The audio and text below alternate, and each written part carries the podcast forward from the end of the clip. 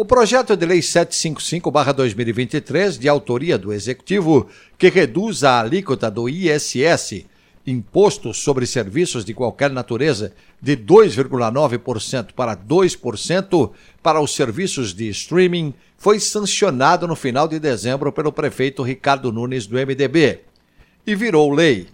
O texto aprovado em plenário da Casa durante sessão do último mês de atividades legislativas alterou o artigo da Lei 13.701-2003, com a finalidade de incentivar o segmento e atrair empresas do setor para a cidade de São Paulo.